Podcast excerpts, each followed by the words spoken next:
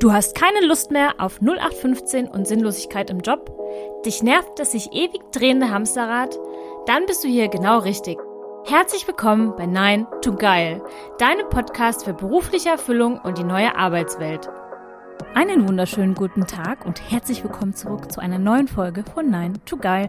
Ich habe gesagt, herzlich willkommen zurück, aber falls du neu bei diesem Podcast bist, dann herzlich willkommen in der Nein to Geil Familie. Ich freue mich total, dass du eingeschalten hast. Und ja, ich bin Steffi, ich bin Coach für berufliche Erfüllung und die neue Arbeitswelt und meine Mission ist es, die Arbeitswelt ein Stückchen besser zu machen, sei es dadurch, die Strukturen ein bisschen besser zu machen oder aber auch Menschen dabei zu helfen, das zu finden, wofür sie brennen. Und für etwas brennen, das ist eine sehr, sehr gute Brücke für das, was wir heute besprechen werden. Denn ich habe heute wieder einen inspirierenden Gast im Interview ich spreche heute mit Sabrina von Nessen. Sabrina von Nessen ist leidenschaftliche Leaderin, sie ist Vorständin eines IT-Unternehmens und ich könnte hier unendlich viel aufzählen, was sie alles ist, denn sie hat super viele Interessen, hat schon sehr, sehr viel in ihrem Leben erfahren, hat sehr, sehr viel in ihrem Leben erreicht und sie hat vor allem sehr, sehr viel gelernt und sehr, sehr viel weiterzugeben. In unserem Interview sprechen wir über die verschiedensten Themen. Wir sprechen über Sabrinas Weg in einer eigentlich für Frauen unüblichen Branche. Wir sprechen über ihren persönlichen Werdegang, über das Scannersein, wir sprechen über Generalistentum und wir sprechen über eins. Wir sprechen darüber, was passiert, wenn Menschen anfangen, erlernte Grenzen zu sprengen.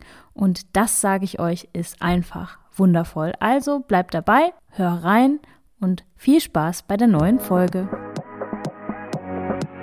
Ja, ich sage herzlich willkommen, liebe Sabrina, im Podcast und herzlichen Dank, dass du meiner Einladung gefolgt bist, beziehungsweise dass wir beide uns begegnet sind und ich heute mit dir sprechen darf. Ähm, ich habe dich ja schon angekündigt als sehr, sehr spannende Person und ja, dann gebe ich das Wort auch gleich an dich. Wer bist du und was machst du so? Vorschusslorbeeren sind immer die schwierigsten, finde ich. Ja, dann ist die Erwartungshaltung Verdient, die hast du dir aber jetzt schon verdient. sehr schön. Ja, vielen Dank für die Einladung. Freut mich wirklich sehr, dass wir uns heute zu so einem schönen Gespräch und zu so spannenden Themen auch treffen. Wer bin ich und was mache ich? Hm, ich habe ganz viele Rollen in meinem Leben, aber um mal einen Überblick zu geben, ich bin hauptberuflich Vorstand in einem mittelständischen IT-Unternehmen. Wir entwickeln Software für die Finanzbranche, sitzen in München. Bin nebenberuflich Speaker, Autor und Mentor zu den Themen Leadership und äh, Entrepreneurship, also Unternehmertum, Themen, die mir schon sehr, sehr lange am Herzen liegen und das hat sich einfach so entwickelt. Also ich habe die ganz große Freude, mich nebenberuflich damit beschäftigen zu dürfen. So muss man das ausdrücken. Ich lebe in einer Patchwork-Familie mit zwei Jungs, einem Mann und einem chronisch kranken Pferd. Das hält mich dann den, den restlichen Tag, wenn er dann noch nicht vorbei ist, hält mich das auf jeden Fall auf Trab. Und ich forsche nebenbei auch im Rahmen meiner Doktorarbeit zum Thema emotionale Führung. Habe da die große Freude, mit anderen Unternehmern zu arbeiten und da auch auf dem ja, aktuellen Stand zu bleiben, was die wissenschaftlichen Erkenntnisse angeht. Also ein buntes Leben, was mir viel Spaß macht, was mich manchmal an den Rand des Wahnsinns treibt, bin ich ganz ehrlich. Es ist kein Selbstläufer. Ja, aber ja, ich habe es mir selbst so ausgesucht, selbst schuld. Und wenn man so hört, was du gerade aufgezählt hast, dann denkt man sich so, wow, wie viele Leidenschaften stecken denn in einer Person? Und ähm, über deine Scanner-Persönlichkeit oder über deine multitalentierte, viel interessierte Persönlichkeit sprechen wir nachher nochmal. Aber lass uns doch mal zu einem wichtigen Bestandteil in deinem Leben zurückkommen. Du bist eine Frau in der IT-Branche. Und ich finde es immer wieder schade, dass Leute da so sagen, oh, das ist ja aber selten, so Women in Tech, du sagst es selber, du sprichst darüber selber in deinem Buch. Ja, wie kam es dazu, dass du in der IT-Branche gelandet bist? Und welchen Blick hast du auf dieses Bild von Frauen in der, in der IT-Branche? Hm. Da, da gebe ich dir recht, es ist dramatisch, dass wir überhaupt noch drüber reden. Ja, es wird ja genau. kein Mann gefragt. Ach, Herr Müller, es ist ja außergewöhnlich, dass Sie als Mann einem Sozialunternehmen vorstehen oder einer Versicherung oder Krankenkasse oder was. Ne? Da verliert ja mm. kein Mensch einen Ton drüber. Nee. Sobald eine Frau ihren C in die Technologie steckt, dann ist das Bücher wert und Presseartikel und Veranstaltungen und Reden. ja, Eigentlich stimmt. dramatisch, ne? Eigentlich dramatisch, dass es noch so ist. Und so ist auch meine Reaktion in den ersten Jahren meines Berufslebens gewesen, dass ich nämlich gesagt habe, ach wieso, ist doch nichts Besonderes. Ganz ehrlich, die 68er sind lange hinter uns, das haben Generationen vor uns, haben diesen Kampf gekämpft für uns, damit wir uns heute frei entscheiden können, welches Studium wir wählen, welchen Beruf wir wählen und natürlich kann das für eine Frau auch Technologie sein. So war meine initiale Reaktion, bis ich irgendwann später erkannt habe, ganz so einfach ist es wohl doch nicht. Die Zahlen sprechen eine sehr deutliche Sprache und vielleicht brauchst noch immer Frauen, die den Mund aufmachen, ja, damit endlich alle erkennen, das ist selbstverständlich und das ist eine Option. Denn leider sind es die Frauen selbst, die sich da oftmals ein Bein stellen. Nicht immer die Gesellschaft, die Politik oder die Unternehmen, sondern ganz oft auch Frauen, die sagen, ah, ich weiß nicht so recht, soll ich das wirklich? Mich wird's schon interessieren, aber und dann kommen alle Glaubenssätze und ja, Vorurteile, die man auf dieser Welt kennt. Wie bin ich da reingekommen? Ja, ich bin da reingestolpert, muss man ganz ehrlich sagen. Ne?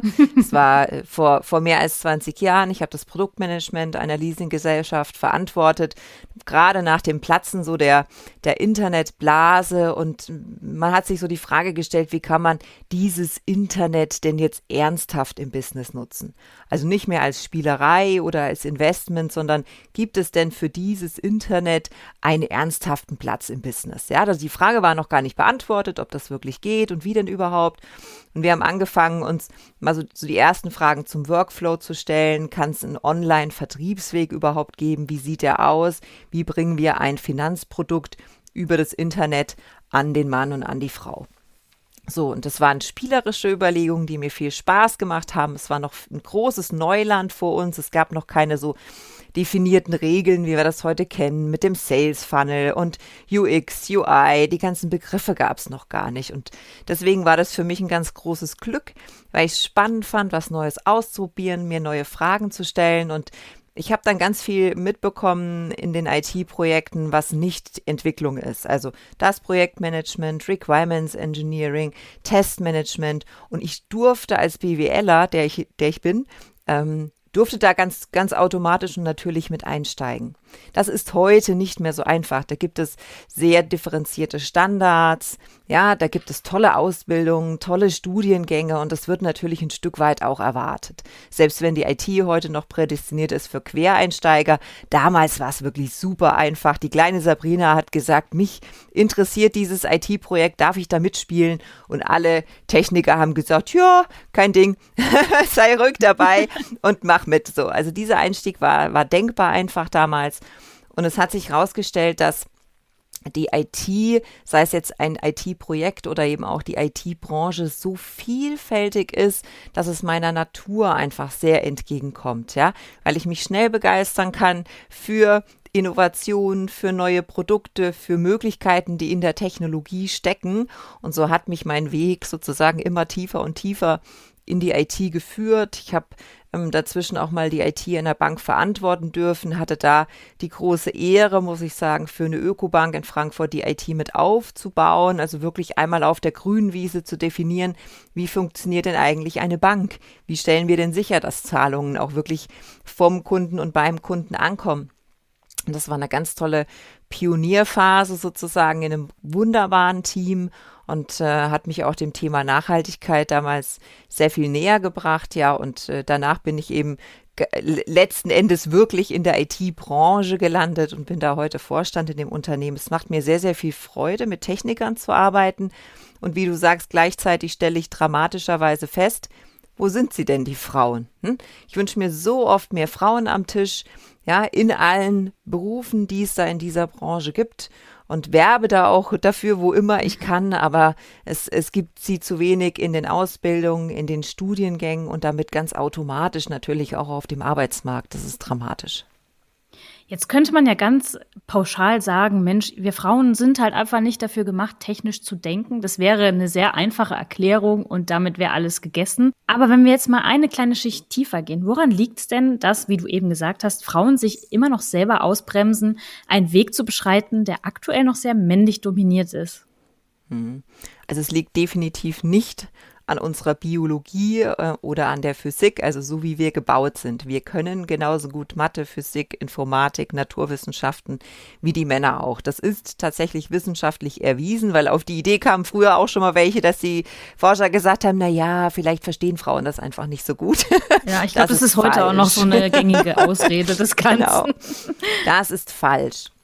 Was aber richtig ist, ist, dass ähm, die Gesellschaft und auch unser persönliches Umfeld uns versucht, das Glauben zu machen. Ja, das sehen wir spätestens dann in dem Moment, wenn wir selbst Kinder haben und das Mädchen bringt einen Fünfer in Mathe nach Hause oder der Junge. Und Achtung, da schließe ich mich selbst nicht aus. So tief steckt es in unseren Gen, dass wir sagen, ah, na ja, wenn es ein Mädchen ist, ist nicht so schlimm. Die muss wahrscheinlich auch kein Mathe können. Ja, mhm. das ist dasselbe Prinzip, dass wir einem, einem kleinen Jungen vielleicht den Physikbaukasten schenken und dem Mädchen die Puppe. Ja? ja? Und dass wir darüber nicht nachdenken. Das Mädchen geht ins Ballett, der Junge in den Fußballverein.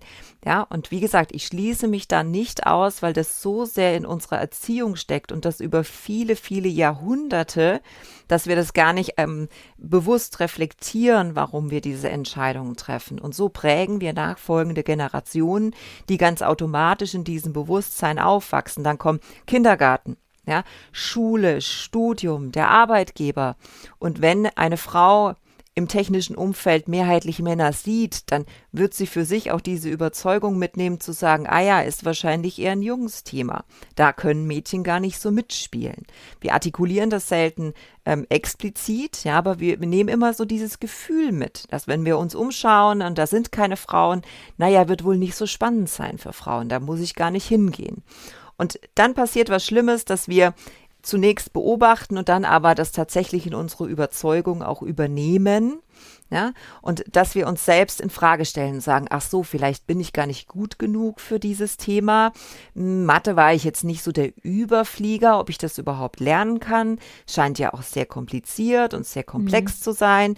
Wir stellen unsere Intelligenz in Frage immer basierend auf diesen Glaubenssätzen und Überzeugungen, die wir von früher mitbekommen haben. Ja, von, ich würde jetzt sagen, ja, Millionen, das ist vielleicht ein bisschen übertrieben, aber die letzten Jahrhunderte und Jahrtausende haben uns da schon sehr geprägt. So, und wenn wir schauen, wie kurz die Phase ist, in der Frauen wählen dürfen, ihren Beruf frei wählen dürfen, ja, ich glaube, bis in die 60er musste ja quasi der Mann noch unterschreiben, dass die Frau überhaupt einen Arbeitsvertrag bekommt. Also so lange ist das noch nicht her, dass Frauen wirklich frei entscheiden und frei wählen dürfen, äh, politisch wie beruflich. Und äh, dem gegenüber stehen viele Jahrhunderte und Jahrtausende der Prägung. Das heißt, am Ende erlebe ich es ganz oft, dass die Frauen sich selbst im Weg stehen, weil sie von sich selbst nicht überzeugt sind, von ihrer Leistung, von ihren Erfolgen, von ihrer tollen Ausbildung, die sie mitbringen und den eigenen Wert erstmal so unter den Scheffel stellen. Dann kommt das Thema der Sichtbarkeit. Ja, wenn du schon nicht davon überzeugt bist als Frau, dass du es wert bist, dann wirst du dich nicht sichtbar machen. Du gehst nicht auf die Bühne, weder auf eine virtuelle noch auf eine reelle Bühne. Du stellst mhm. dich nicht vor deine Kollegen hin und sagst, mega, wir haben hier echt einen, einen Projekterfolg und das war mein Beitrag dazu. Das machen Frauen nicht gern. Ne? Ja, das ist ja, da stellt man das Ego so raus, ja, und nee, ja, es geht einfach ja. darum zu sagen, ich habe einen Beitrag und ich mache ihn sichtbar, damit andere lernen können, damit andere ein Vorbild haben, dem sie folgen können. Es ist kein typisch weibliches Verhalten wieder, weil wir so geprägt wurden zu sagen, mhm. sei mal schön bescheiden, halte dich mal lieber im, im Hintergrund. Ja, aber Alpha-Tier sein, das ist nichts ja, für mich. Dafür bin ich nee, nicht sind, gemacht. Exakt, exakt. Nur Männer sind Alpha-Tiere. das wird ja eine Schleife. Jetzt überleg mal, ja, wenn wir es nicht tun, dann geht es den Nachfolgenden genauso. Die haben wieder kein Vorbild, an dem sie sich orientieren können. Die haben kein Netzwerk, was sie aufbaut. Ja, deswegen einer muss den Anfang machen, muss sagen, ja, ich bin gut, ich weiß das, ich zeige euch das auch und wir bilden gemeinsam ein Netzwerk, aus dem wir schöpfen können. Im guten Sinne, bitte niemals, um die Männer auszuschließen, ist mir ganz wichtig. Ich liebe es, mit Männern zu arbeiten, heute noch. Die sind direkt, die sind ehrlich, die können mal einen ordentlichen Kampf vertragen. Ja, da kann ich auch mal so richtig kiebig werden und die, die tragen mir das nicht 100 Jahre nach. Ja, mhm. also das, das hat viele Vorteile, mit Männern zu arbeiten. Ich mag das richtig, richtig gern, die andere Sichtweise, gerade weil wir manchmal unterschiedlich sind. Ja, und trotzdem brauchst du doch ein Netzwerk auch, wo Frauen sagen, du bist als Frau hier willkommen und wir helfen dir, weil manche Fehler haben wir schon gemacht, die musst du nicht nochmal machen. Wir zeigen dir, wie es geht, wir helfen dir über den nächsten Stolperstein hinweg. So können wir doch Netzwerke bilden. Hm? Und es fängt immer mit uns selber an, mit unserer eigenen Überzeugung. Sonst werden wir diesen Weg nicht für uns gehen und nicht für andere gehen und diese Netzwerke auch gar nicht aufbauen. Und es ist äh, dramatisch, weil es eine Spirale ist am Ende, in der wir uns bewegen. Ja, und die wir auch immer, immer weitergeben. Aber ja. sprechen wir doch mal über dich. Ich habe einen Podcast gehört, in dem du einen Satz gesagt hast, der mich zutiefst beeindruckt hat und mir ein total tolles Bild von dir gegeben hat. Und ähm, der Satz lautete, ich wollte das Reiten lernen und dann habe ich mir ein Pferd gekauft. ja, dramatisch. Und was daraus geworden ist, können wir genau. gleich noch besprechen. das Pferd ist jetzt leider chronisch krank. Aber ich fand diesen Satz so toll, dass, und es hat mir so viel über dich gezeigt, weil äh, gut, andere wollen reiten lernen, die machen dann mal eine Reitstunde und tasten sich so ganz langsam an das Ganze ran. Aber Sabrina kauft sich ein ganzes Pferd, weil sie sagt, das ist das, was ich machen möchte. Und ja. da kommen wir zu der Frage, was treibt dich an? Was ist das, was dich begeistert? Und ja, was ist deine Mission und Vision von deinem Leben und der Welt, in der du unterwegs bist? Hm, da sind jetzt ganz viele Fragen drin und äh, tatsächlich die Story mit dem Pferd. Äh, ich bin so gestrickt, ja. Ich möchte etwas in, in der Tiefe erfahren, in der Tiefe und in der Breite. Und das ist beim Hobby so. Das ist bei der Frage so, wenn ich mich meinen Ängsten stellen muss. Und das ist auch in menschlichen Beziehungen so. Also ich war wenige Wochen mit meinem Mann ähm, liiert, als ich entschieden habe, von Frankfurt hier nach Augsburg zu ziehen. Das war für mich eine, eine klare Sache, dass wenn ich dieser Beziehung die Chance geben will, die sie verdient, dass ich das nicht mit ein bisschen Testen und Versuchen machen kann. Wenn ich etwas versuche, weiß ich am Ende des Versuchs nur, ob der Versuch erfolgreich war. Ja, aber ich werde niemals mit einem Versuch feststellen, ob das ernsthafte Interesse funktioniert, also wenn ich mit meiner ganzen Leidenschaft, meinem Können, meiner vollen Überzeugung in eine Sache reingehe, dann wird sie doch wahrscheinlich sehr viel erfolgreicher, als wenn ich sage, naja, wir könnten es ja mal versuchen.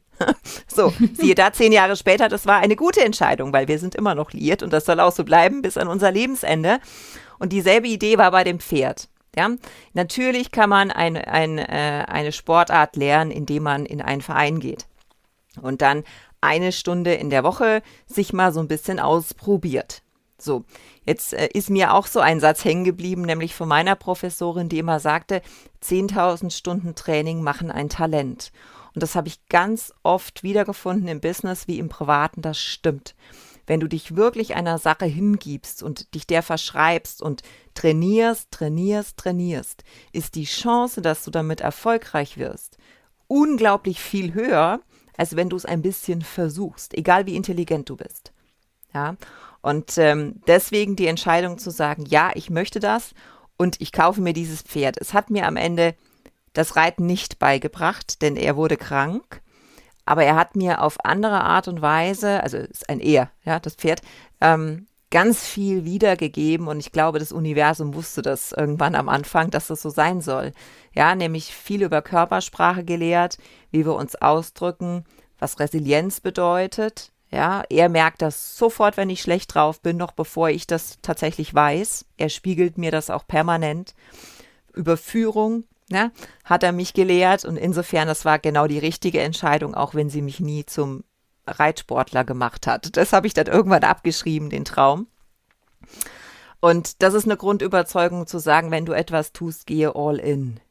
In einem mhm. Projekt im Business, gehe da rein. Mit voller Überzeugung, mit voller Kraft, mit allem, was du hast, mit allen Ressourcen, verschreib dich dieser Sache, dann wird es auch erfolgreich. Und die andere Sache, wo, wofür bin ich angetreten? Ja, du hast vorhin schon mal so ein bisschen anklingen lassen, mich interessieren unglaublich viele Themen, deshalb habe ich lange meine Botschaft überhaupt nicht gekannt. Ja, ich wusste gar nicht, wofür ich auf der Welt bin, was man mit einem BWLer überhaupt anfangen soll, was die überhaupt wissen. Ja, können die überhaupt irgendwas gut? So, das sagt äh, die Physiker, die ich im Berufsleben treffe, sagen ja auch immer, BWLer können alles und nix, am Ende vor allem aber nix. Ja, ähm, es ist so ja, eine Grundüberzeugung. ja, ein bisschen stimmt's, ein bisschen stimmt's. Und ich, ich dachte immer, erfolgreich zu sein, kannst äh, erfolgreich sein kannst du nur, wenn du Spezialist in einem Thema bist. Wenn du wirklich ganz tief in eine Sache einsteigst. Und dieses Thema hatte ich in meinem Leben nie. Ja, weil ich viel zu großen Spaß dran habe, Neues zu lernen. Und ganz, ganz spät habe ich erkannt, dass es eine Gabe ist, Generalist zu sein. Dass du gerade im Management und auf der oberen Führungsebene schnell einsteigen musst in ein neues Thema, die richtigen Fragen stellen musst, Rahmenbedingungen verstehen musst und Entscheidungen treffen musst.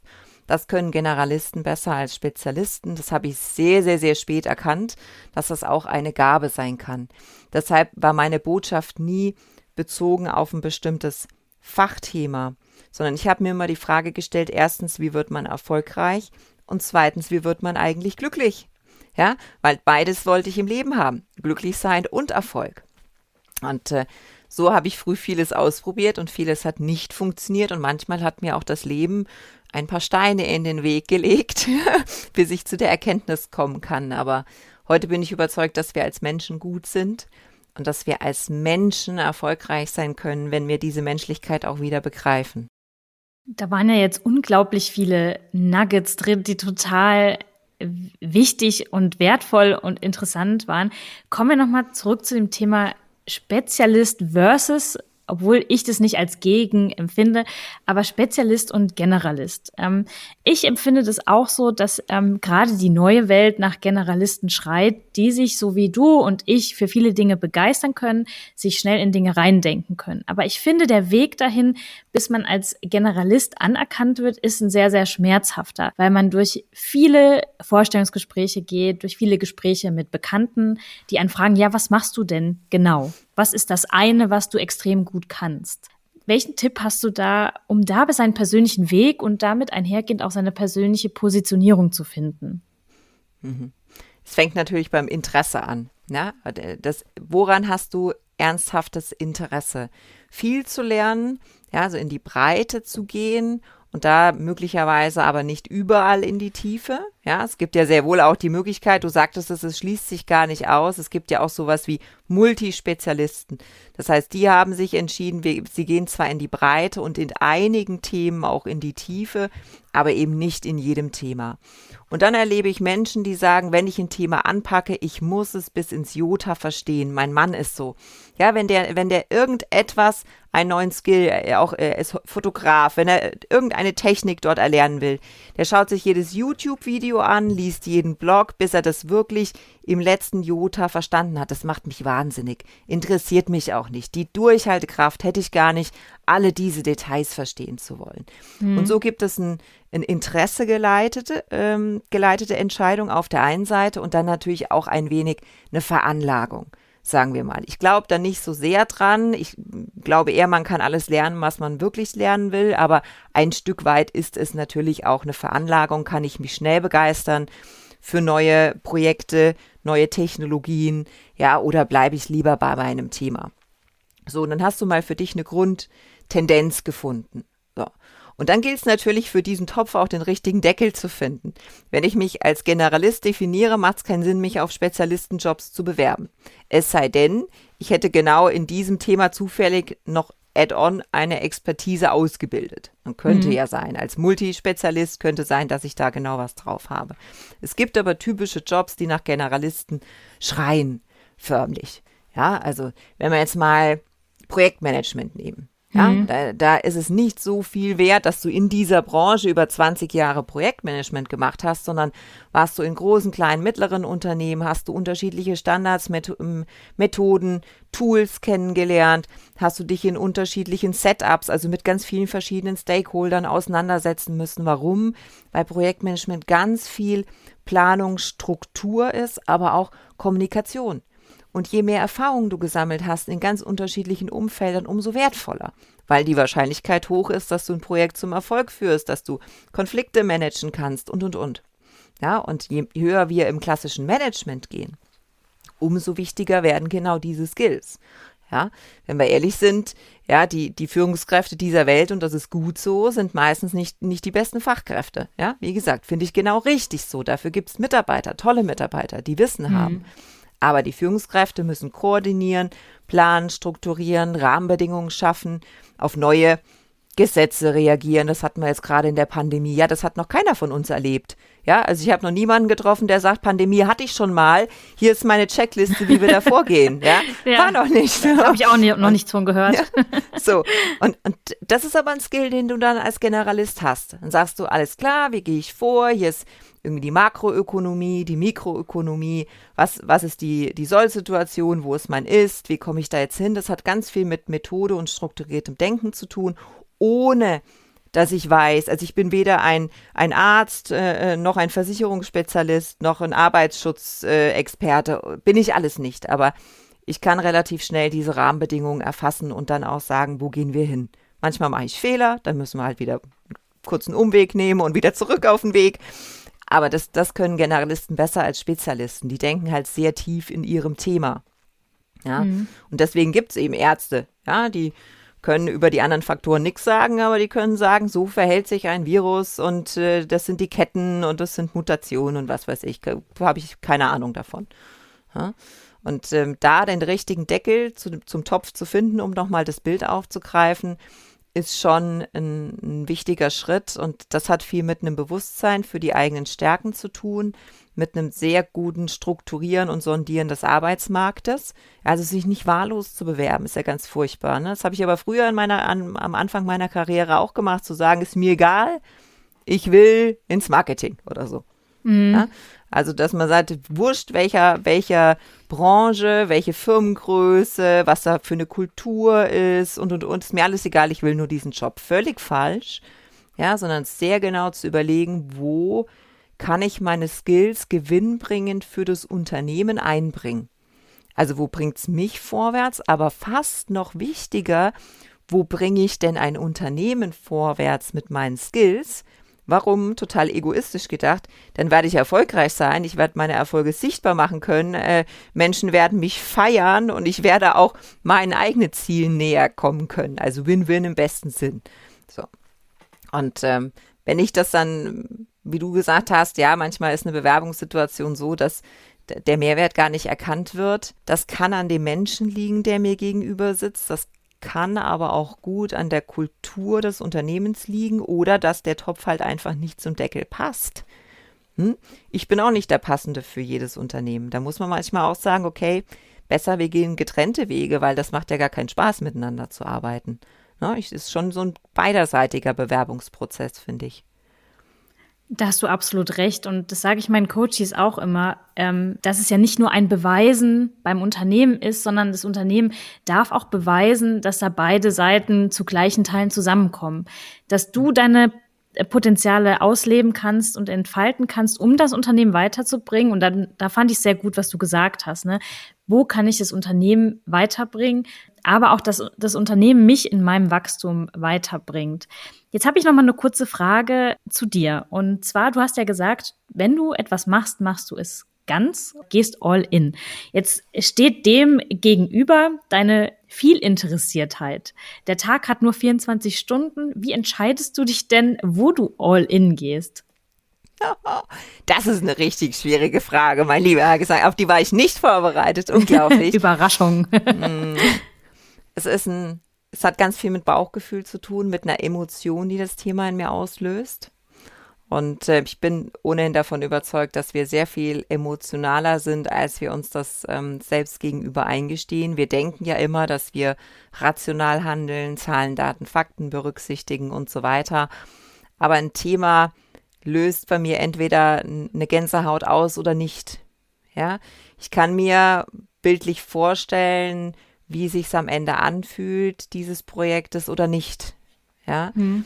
Und das hat auch ein bisschen was damit zu tun, dass ich introvertiert bin und deshalb sehr starke innere Bilder habe. Ja, also das ähm, kann ich natürlich schwer jemandem mit Worten erklären, aber introvertierte Menschen können Situationen in Gedanken herbeiführen, sage ich jetzt mal vereinfacht ausgedrückt. Also ich kann mir sehr gut vorstellen, wirklich körperlich vorstellen, wie sich's anfühlt, wie etwas schmeckt, riecht, ja, wie diese Gesamtsituation ist, wenn ich dann in diesem Projekt bin oder diese Karriere verfolgt habe. Und dann fühlt sich das entweder stimmig an oder eben nicht. Hm? Und dieses Grundgefühl, was ich habe, versuche ich dann zu äh, rationalisieren. Da bin ich nicht besser als andere Also ich schaue mir an, gibt es Studien über die Erfolgswahrscheinlichkeit oder ist das ein Zukunftsthema, eine Zukunftsbranche, ein Skill, auf den ich wahrscheinlich zukünftig aufbauen kann oder ähnliches. Aber erst kommt das Gefühl und dann kommt die Rationalisierung mit entsprechenden harten Belegen, damit ich vor mir selbst auch sagen kann, ich habe ja meine Recherche gemacht und ich habe das nicht aus einem Spleen heraus entschieden, sondern weil ich wirklich ja meine Due Diligence, meine Hausaufgaben gemacht habe. Und hast du das schon immer zugelassen, dich auch von deinen Emotionen leiten zu lassen? Weil die Gesellschaft uns ja schon sagt, mit Verstand gewinnt man alles und im Job ja sowieso und da haben Emotionen ja nicht zu suchen. Ich sage das natürlich jetzt ganz überspitzt. Meine persönliche Meinung sieht da auch ganz anders aus. Aber war das auf deinem Weg mal eine Frage, zu, diese Gefühle überhaupt zuzulassen oder warst du schon immer so natürlich und emotional in Anführungszeichen mmh. unterwegs? Nein, um Gottes Willen. Also ich bin ja klassische Management ausgebildet, ja. Also erstens BWL-Studium, dann habe ich in, ich bin sehr früh Führungskraft geworden, Anfang 20. Und was tut man, wenn man keine Ahnung hat? Zumindest ich habe mich an allen großen Management-Gurus der letzten Jahrzehnte festgehalten. Ja, also ich habe das gelesen, studiert, förmlich aufgesogen und dann geht es viel um Stile, Methoden, irgendwelche Grids, die aufgestellt werden, Strategien und hast du nicht gesehen. Und das liest sich so, als ob man nur umsetzen müsste, was in dem schlauen Lehrbuch steht und schon ist alles gut. Also Führung wie eine Mathematik zu verstehen. Eins und eins ist immer zwei. Und dann habe ich das angewendet und dachte mir, was ist hier falsch? Ja, habe ich nicht richtig gelesen, habe ich nochmal nachgelesen, weil nie hat einer so reagiert, wie ich das gewollt habe. Ja? Mhm. Also der Mitarbeiter, dem ich doch so einen klaren Auftrag gegeben habe, so wie das schön in dem Lehrbuch stand, auch mit smarten Zielen und hast du nicht gesehen, der macht immer was anderes. Nicht Zappalot, das gibt's doch nicht. Und da bin ich schier wahnsinnig geworden und habe irgendwann auch wirklich an allen Menschen um mich herum gezweifelt. Also die müssen dumm sein, dass die auch meine Anweisungen nicht verstehen. Ich habe es doch klar hier so nach Lehrbuch gemacht. Mhm. Ich habe nie an das Thema Emotionen gedacht. Ja, nie.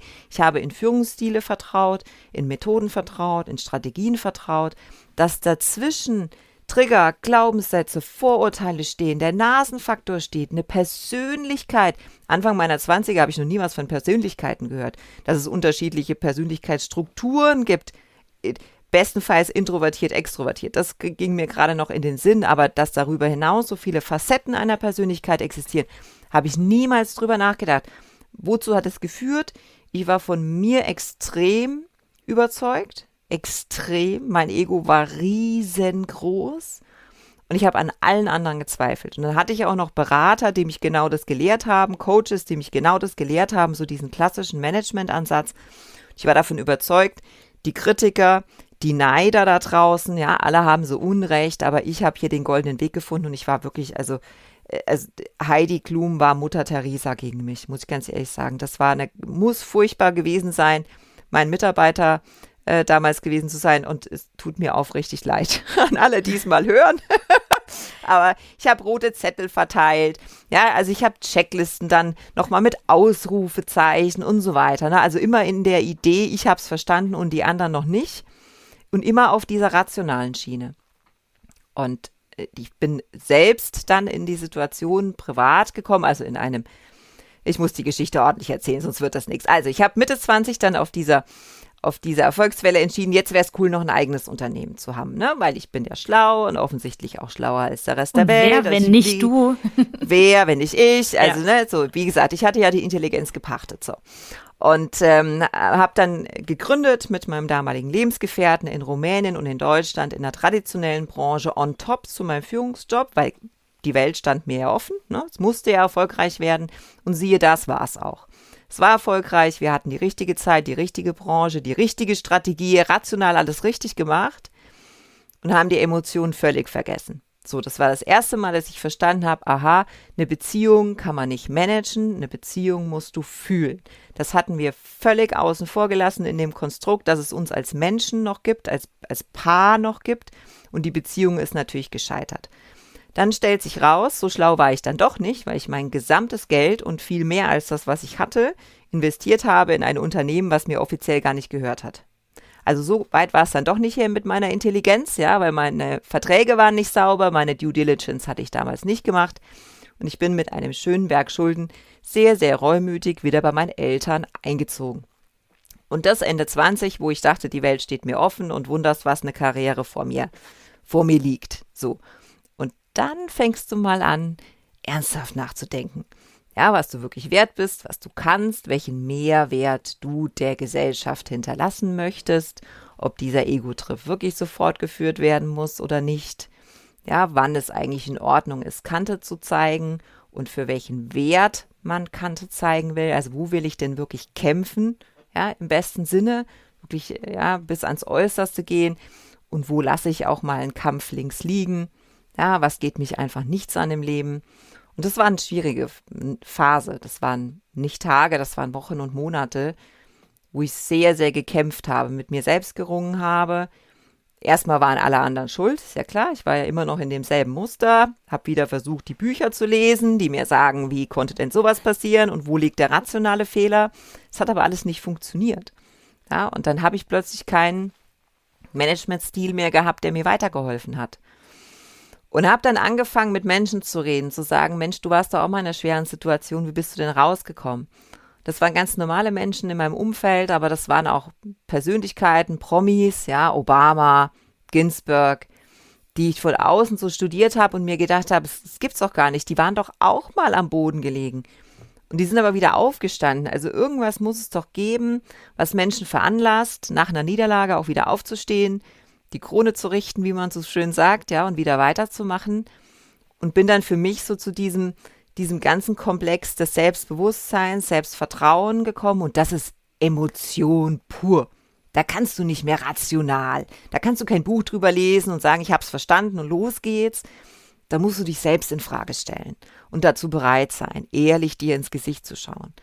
Und das hat wehgetan und das war eine lange, lange Reise, aber ähm, tatsächlich bin ich deshalb heute davon überzeugt, heute, nicht vor 20 Jahren. Emotionen sind das, was uns ausmacht, was die Welt zusammenhält, was manche Manager extrem erfolgreich macht und andere wieder nicht. Ja, oder, oder manche Manager im falschen Umfeld auch nicht erfolgreich macht. Das muss einfach zusammenpassen. Ja, die Branche, die Kultur, das Unternehmen muss schon zu diesem Menschen auch passen, damit er performen kann damit er aufblühen kann wie so eine Blume und dann halt die Emotionen auch rauslassen kann, an der richtigen Stelle rauslassen kann. Und das sind alles so Faktoren, die heute darüber entscheiden, ob millionenschwere IT-Projekte funktionieren oder nicht. Ja, wir rationalisieren hinterher immer und sagen, ja, es war die falsche Technologie oder das Team war falsch zusammengesetzt, da waren die falschen Skills dabei oder was auch immer. Es sind meistens Themen wie Kommunikation, Konflikte zu managen, zu adressieren, gut mit den Leuten umzugehen. Auch mal, und damit es nicht so weichspülermäßig rüberkommt, ich bin kein, kein netter Mensch. Ja, ich bin total oft unbequem und stelle Fragen, die keiner hören will. Aber ich mache das heute mit einem anderen Mindset als damals, weil es mir nicht um mein Ego geht, sondern um die Frage, wie kann ich denn aus den Leuten was rauskitzeln, was da noch schlummert, was so unter der Decke verborgen ist, ja? Wie kann ich denn deren Emotionen mal hochholen, dass die sich erkennen, wer sie eigentlich sind? So, und ähm, genau, äh, in Kürze, die Emotion, ja, treffen wir heute überall im Business. Wir glauben es nur nicht und wir wollen es verschweigen und mit Zahlen kaschieren. Hm. Das ist ein mhm. ganz normales Verhalten. Ich habe die Frage vergessen. Habe ich die Frage beantwortet? Ja, die Frage hast du. Und darüber hinaus hast du noch viel mehr für uns getan. Also vielen, vielen Dank. Und kommen wir noch mal zu einem sehr wichtigen Satz, ähm, den ich auch von dir gelesen habe. Du sagst, wenn Menschen erlernte Grenzen sprengen, entsteht Großartiges. Nimm uns doch mal mit in diesen Satz. Was bedeutet der für dich? Und ich finde ja das Thema erlernte Grenzen auch sehr, sehr spannend. Hm. Der, der, Satz beschreibt tatsächlich sowas wie mein Leben, muss ich sagen, und meine, meine Grundüberzeugung, dass wenn ich, wenn ich meine eigene Geschichte reflektiere und mit etwas Abstand betrachte, dann war ich lange Zeit davon überzeugt, dass ich vieles nicht kann. Ich bin introvertiert, deshalb kann ich nicht auf Bühnen stehen. Ich bin schüchtern, deswegen kann ich keinen Kontakt zu anderen Menschen aufbauen. Ich bin Generalist, deswegen werde ich es nie zu irgendwas bringen. Das waren die geheimen Überzeugungen, die habe ich nach außen hin ganz oft überspielt, aber in mir drin waren das immer die Überzeugungen, dass das so wohl nichts werden kann, Sabrina, wenn du so komisch bist. Mm, und in meinem Umfeld erlebe ich ganz oft dasselbe Muster. Und zwar völlig unabhängig davon, ob das super erfolgreiche Top-Unternehmer sind oder äh, die Hausfrau, der Hausmann, ähm, der es jetzt formell, der die, mit dem Gendern ist schwierig, ja, das formell äh, nicht zu einer Karriere gebracht hat, formell, äh, wohlgemerkt, ja. Ähm, ich erlebe immer wieder dieses Muster, dass wir uns selbst klein halten und wir denken, wir könnten etwas nicht. Deshalb gehen wir gar nicht den ersten Schritt und auch nicht den zweiten und schon gar nicht gehen wir mit der gesamten Leidenschaft und unserem vollen Potenzial in ein Thema rein. Finden deshalb auch immer die Bestätigung zu sagen, Siste, habe ich gleich gewusst, dass das nicht funktioniert. Ja, also wir bauen uns selbst jedes Mal mit so einem kleinen Baustein die, die Mauer größer vor uns. Anstatt dass wir aus diesen Bausteinen eine Treppe bauen und sagen, guck mal, hat funktioniert, super, gehe ich den nächsten Schritt, der wird wahrscheinlich auch gut. Ja, und wir sind Meister darin, uns wirklich eine neue Mauer, eine neue Grenze zu bauen, nur um uns selbst davon zu überzeugen, dass wir diese niemals überwinden können.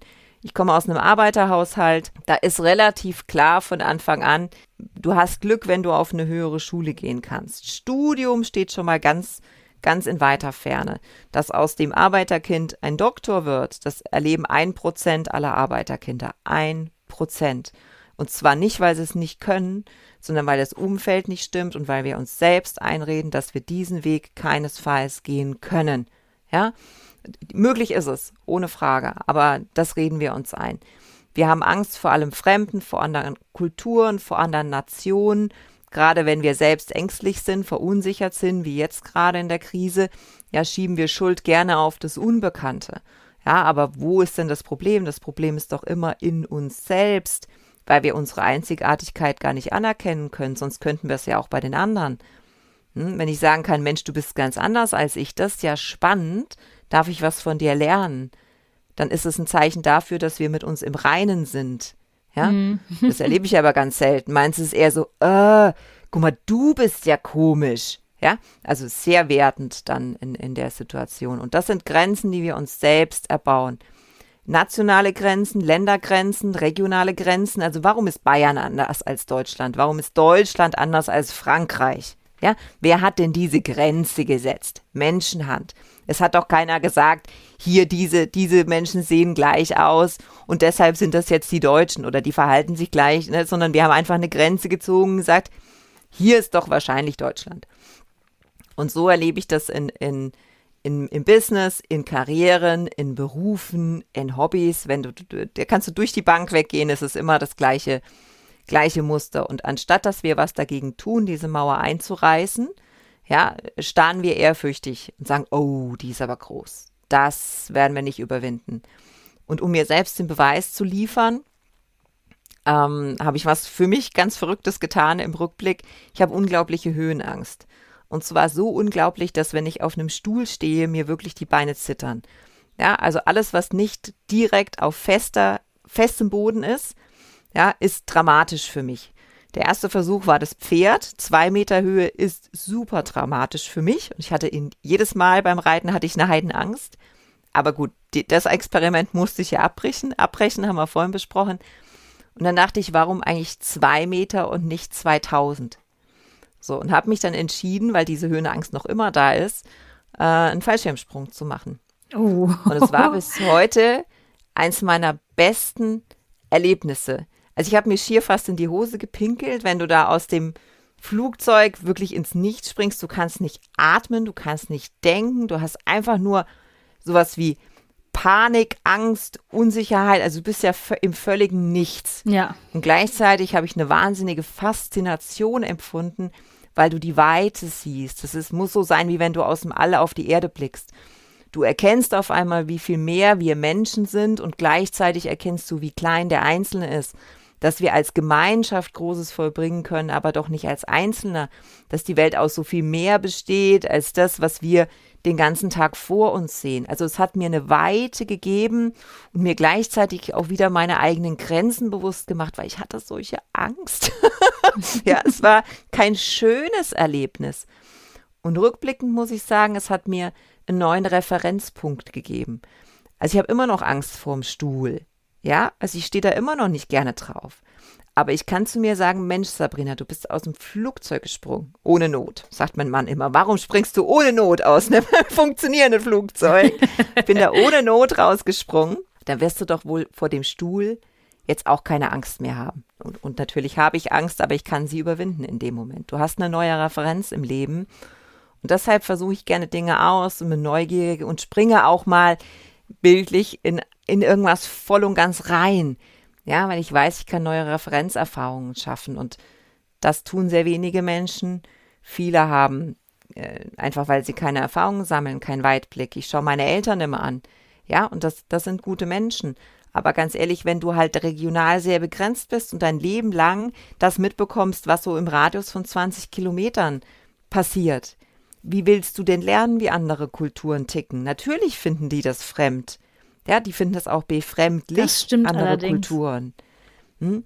Und deswegen sage ich raus da, Erfahrungen machen, neugierig sein, testen, Fehler machen. Nur so können wir überhaupt feststellen, ja, wie begrenzt wir denken und wie begrenzt wir sind. Und dahinter liegt äh, was ganz Zauberhaftes, ja. Da liegt ja eine ganze Welt offen sozusagen.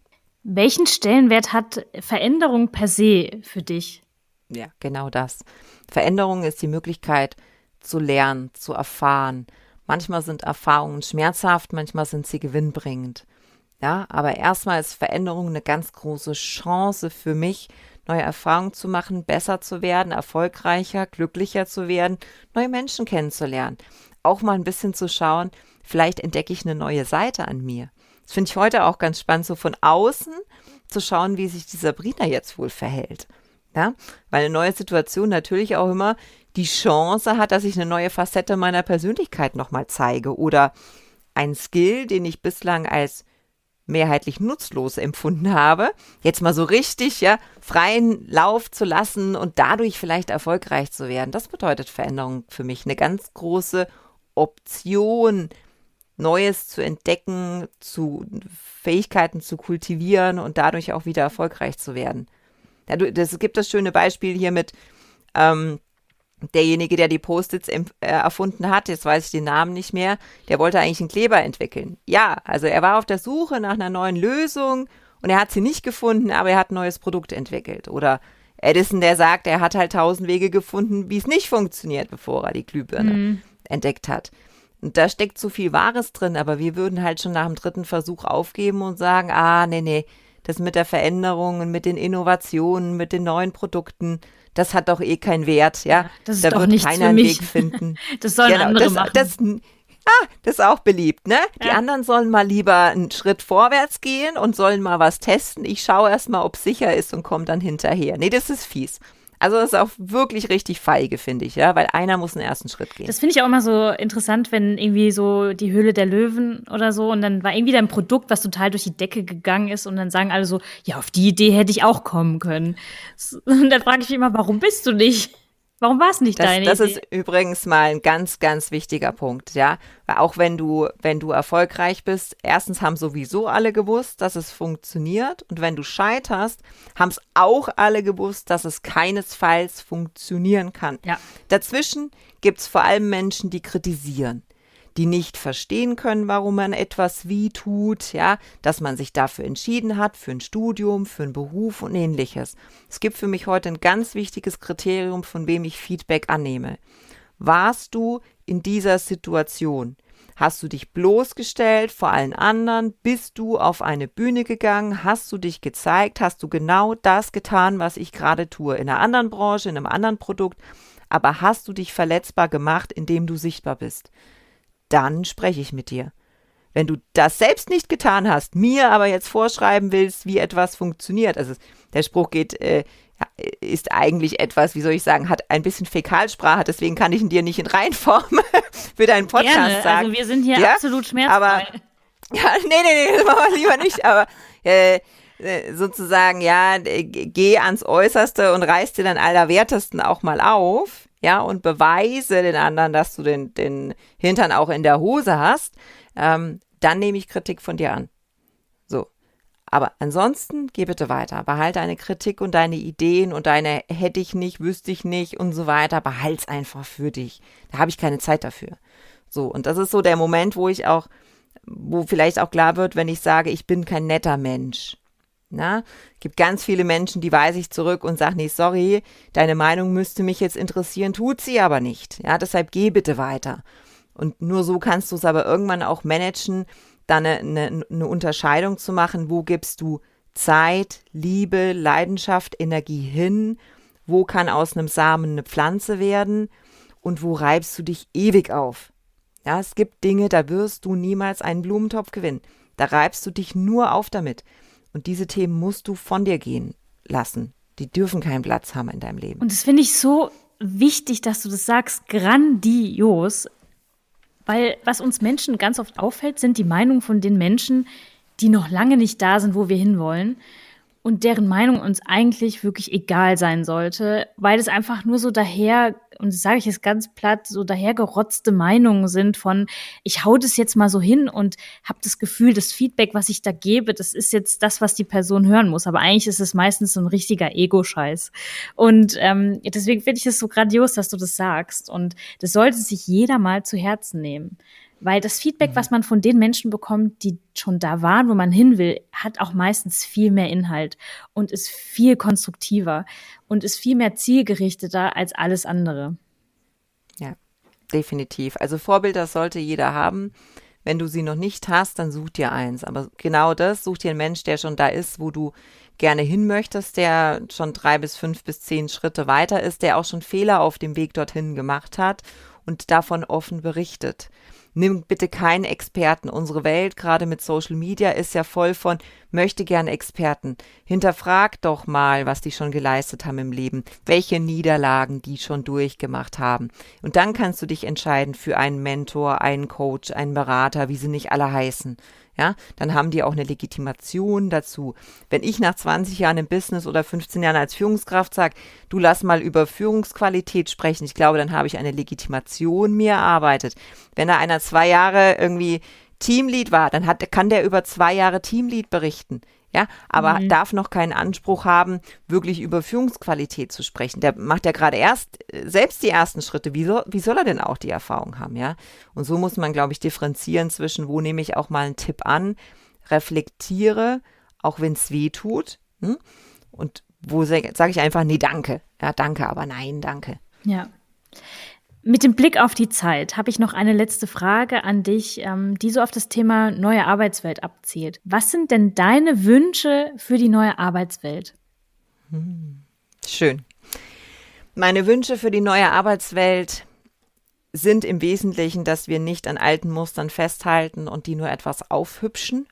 Ja, also dann sind die Büros immer noch Büros, aber haben vielleicht Sitzsäcke, Kicker, Kicker genau. und ganz viele Post-its an der Wand. Ja, also die Wände sind dann beschreibbar, aber es sind immer noch die gleichen Wände. Oder ähm, wir haben immer noch die gleichen Führungsüberzeugungen und auch die gleichen Menschen in der Führung, sagen aber jetzt, oh, Führungskräfte sind ja jetzt Coaches. Was für mich gleichbedeutend ist mit, sie machen einfach nichts mehr und stellen nur noch dumme Fragen. Ja, das wäre ja fatal, wenn wir bei den gleichen Überzeugungen und Mustern bleiben, ohne mal ein paar Grundfeste in Frage zu stellen. Ja? Wer sind wir denn als Menschen? Und wenn Technologie Einzug hält in unser Leben und dafür müssen wir ausgehen, ja, dass in 20, 30 Jahren das eine sehr, sehr technische Welt sein wird. Was macht den Menschen dann besonders? Was bedeutet denn Kreativität und Innovationskraft? Wie entsteht denn Zusammenarbeit? Wie entstehen ja wirklich die, die, die Ideen, die uns sozusagen eine glorreiche Zukunft ermöglichen? Was macht Unternehmen erfolgreich? Und da muss man ein paar unbequeme Fragen stellen, damit wir auch in Zukunft die richtigen Entscheidungen treffen. Weil wer wird denn der künstlichen Intelligenz beibringen, nach welchen Regeln sie entscheiden soll? Im ersten Moment der Mensch. Irgendwann lernt die von selbst. Und das ist, mhm. das ist dramatisch. Wenn sie am Anfang den falschen Input bekommen hat, ja, wird sie dieselben Muster aufnehmen und falsch. Ich eine kurze Geschichte, die muss ich jetzt einfach, die passt gerade so gut.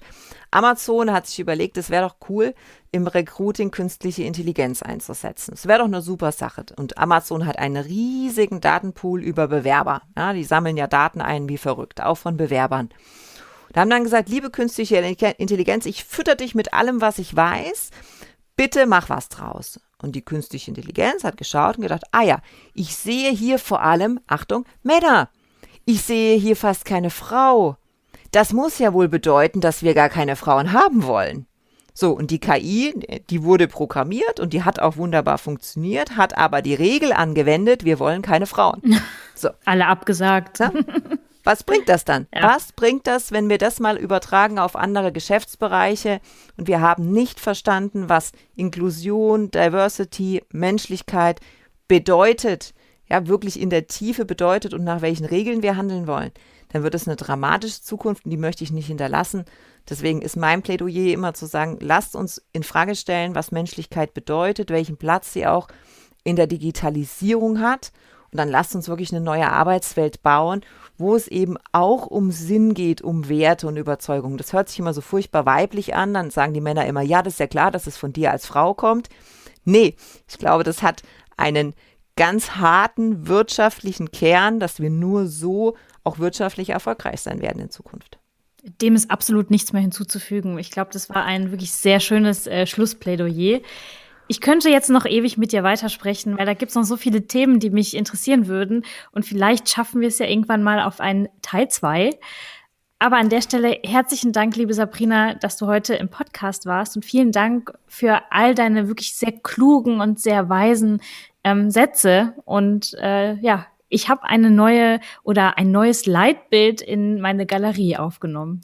Ich bedanke mich ganz, ganz herzlich für das Gespräch. Ich sag mal für Gespräch Teil 1 und ja, freue mich über Feedback auch von den Zuhörern.